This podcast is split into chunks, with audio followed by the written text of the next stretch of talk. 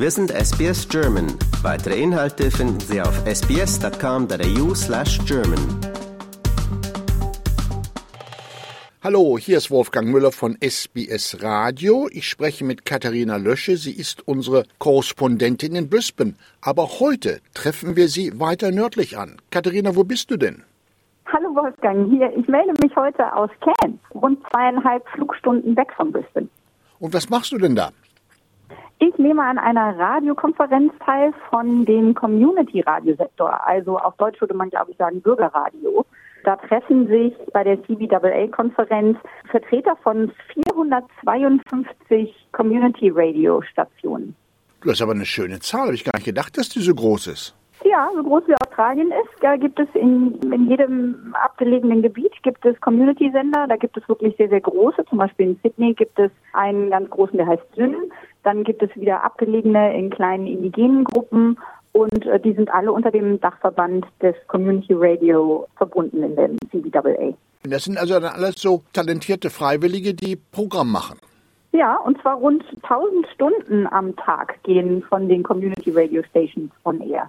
Das ist eine Menge, wenn man sich das vorstellt. Das ist viel Holz, muss ich sagen. Ja. Und was sind denn so die großen Themen auf der Konferenz? Also natürlich geht es äh, in erster Linie auch nochmal darum, den Sektor zu verdeutlichen und gerade auch den Anfängern im Community Radio, wie wichtig eigentlich das Bürgerradio für die Regionen und für die Gemeinden ist und welchen Vorteil es denn eigentlich ist, da mitzumachen beim Bürgerradio und welche Entwicklungsmöglichkeiten es für die einzelnen Producer gibt zum Beispiel. Also es ist Community Radio ist ja ein, ein ganz toller Weg, ähm, zum einen sich auszuprobieren und eine Ausbildung zu erhalten, aber auch deiner Gemeinde was zurückzugeben. Denn ohne das Community Radio in den abgelegenen Gebieten, gerade hier in Australien, finden ganz viele Sachen zum Beispiel ja nicht statt. Hier Australien ist ja das Land der Naturkatastrophen, muss man ja mittlerweile leider sagen, mit Fluten überall. Und da ist es ganz gut. Die lokalen Radiosender sind vor Ort natürlich sehr gut vernetzt und können schnelle und unkomplizierte Hilfe leisten und natürlich auch ihre Geschichten aus der Region überhaupt vertreten und ähm, hörbar machen und die Probleme und Herausforderungen, die sie haben, überhaupt kommunizieren und in die Welt bringen. Katharina, es ist ja sehr schön, wenn man nette Kollegen hat, die solches Radio machen, aber das kostet ja auch Geld. Und übrigens hat die Regierung die Leistung dieses Community Radio anerkannt und wird also mehrere Millionen Dollar extra für den Sektor ausgeben. Ich finde, das ist schon mal eine schöne Sache. Ja, äh, rund vier Millionen sollen in dem Budget zum Erhalt des Sektors zur Verfügung gestellt werden. Und auch die Ministerin für Kommunikation ist während der Konferenz hier anwesend, Michelle Rowland und wird uns sicherlich berichten, wohin die Trends gehen und wie der Sektor sich entwickeln kann. Denn gerade durch Corona gab es da sehr viele Veränderungen. Viele haben privat angefangen zu broadcasten. Die Medienlandschaft ist sehr divers geworden in der Zeit und ähm, ich glaube, das Community Radio steht da auch vor vielen Herausforderungen, die wir jetzt da dann zu meistern haben. Ja, und das Community Radio ist ja nun ganz bestimmt der Sektor, der die Finger sozusagen am Puls hat. Denn leider gibt es ja auf dem Lande, sind ja viele von den Kleinzeitungen zugemacht worden. Es bleibt also eigentlich nur das Radio als Kommunikation. Ja, es bleibt oftmals nur das Radio und um den verschiedenen Gruppen und den Regionen auch überhaupt eine Stimme zu geben, den, den Minderheiten, den Einwanderern, den indigenen Völkern.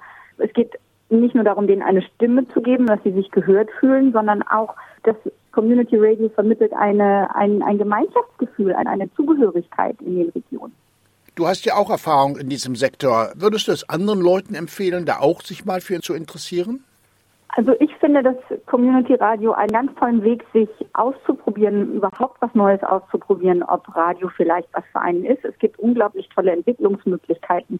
Viele von denen, die in Community Radio angefangen haben, sind jetzt bei SBS, bei ABC, bei der Deutschen Welle, die rekrutieren ihre Volontäre aus dem Community Radio Sektor, weil natürlich man da das Engagement mitbringen muss für den Bereich und für den Job, aber andererseits auch sehr viele kostenlose Ausbildungsmöglichkeiten hat und Kurse belegen kann. Viele junge Menschen streben ja auch eine Karriere in den Medien an. Das ist heute immer noch ein sehr attraktiver Sektor. Das wäre ja, ja mal eine Möglichkeit, den sozusagen einen Fuß in die Tür zu kriegen. Ja, es ist gut, einen Fuß in die Tür zu kriegen, aber es ist, äh, wie gesagt, auch eine schöne Geschichte, um äh, seiner Community was zurückzugeben. Und ich, äh, was mich besonders reizt, ist die Diversität des Sektors. Also jung und alt arbeiten nebeneinander. Es ist ähm, sehr divers von den Kulturen, die da aufeinander prallen, gerade bei Radio 4 EB in Brisbane zum Beispiel. Wir haben, so wie SBS, praktisch mehrere Sprachgruppen, fünf, über 52 Sprachgruppen und man trifft einfach die unterschiedlichsten Leute auch an der Radiostation und auch, auch auf die unterschiedlichsten Kulturen und ähm, hat das alles sehr kompakt an einem Ort und kann das kennenlernen und wahrnehmen und ich finde das unglaublich wichtig in einem diversen Australien. Und ist das auch persönlich interessant, wenn man so Kollegen aus anderen Teilen Australiens trifft? Ja, also ich bin jetzt gespannt mit der Konferenz. Ist, ähm, man hat dann immer so den Blick von seiner eigenen kleinen Radiostation, mal zu hören, wie andere das denn eigentlich meistern. Wir sind nun sehr gut aufgestellt in Brisbane, aber wie macht das ein Community-Radio im Outback, wo vielleicht die Technik kaputt geht und eben nicht der nächste JB Hi-Fi um die Ecke ist, um ein neues Mikrofon zu kaufen und wo es vielleicht nur zwei Broadcaster gibt und die nur zwei Stunden in der Woche senden. Was, was haben die für einen Einfluss? Wie kann man denen helfen? Das finde ich äh, alles unglaublich spannende Geschichten. Und äh, bei euch in New South Wales zum Beispiel gibt es in Wilcannia, das ist ungefähr 950 Kilometer nordwestlich von Sydney, also mitten im Outback, hat der lokale Community-Sender ganz tolle Initiativen während der Flut zum Beispiel auf die Beine gestellt. Die haben da direkt Hilfe vor Ort leisten können, weil sie natürlich gut vernetzt sind und da schnell was auf die Beine stellen konnten und nicht auf Hilfe von aus den großen Städten warten mussten.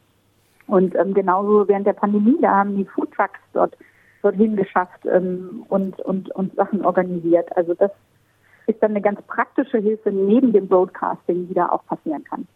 Es ist sehr australisch. Da wird nicht lange rumgeheult, da werden die Ärmel hochgekrempelt, da wird was gemacht. Das finde ich immer toll genau. in diesem Land. Hm. Das finde ich auch immer toll, ehrlich hm. gesagt. Das hat mich gleich beeindruckt, als wir damals hierher gezogen sind. Wir kamen nämlich drei Tage vor der Flut äh, in Brisbane 2011 und wir haben gleich den Aussie Spirit mitbekommen, dass jeder mit anpackt und einfach hilft.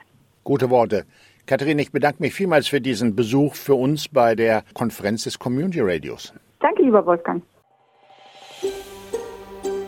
Lust auf weitere Interviews und Geschichten? Uns gibt's auf allen großen Podcast-Plattformen wie Apple, Google und Spotify.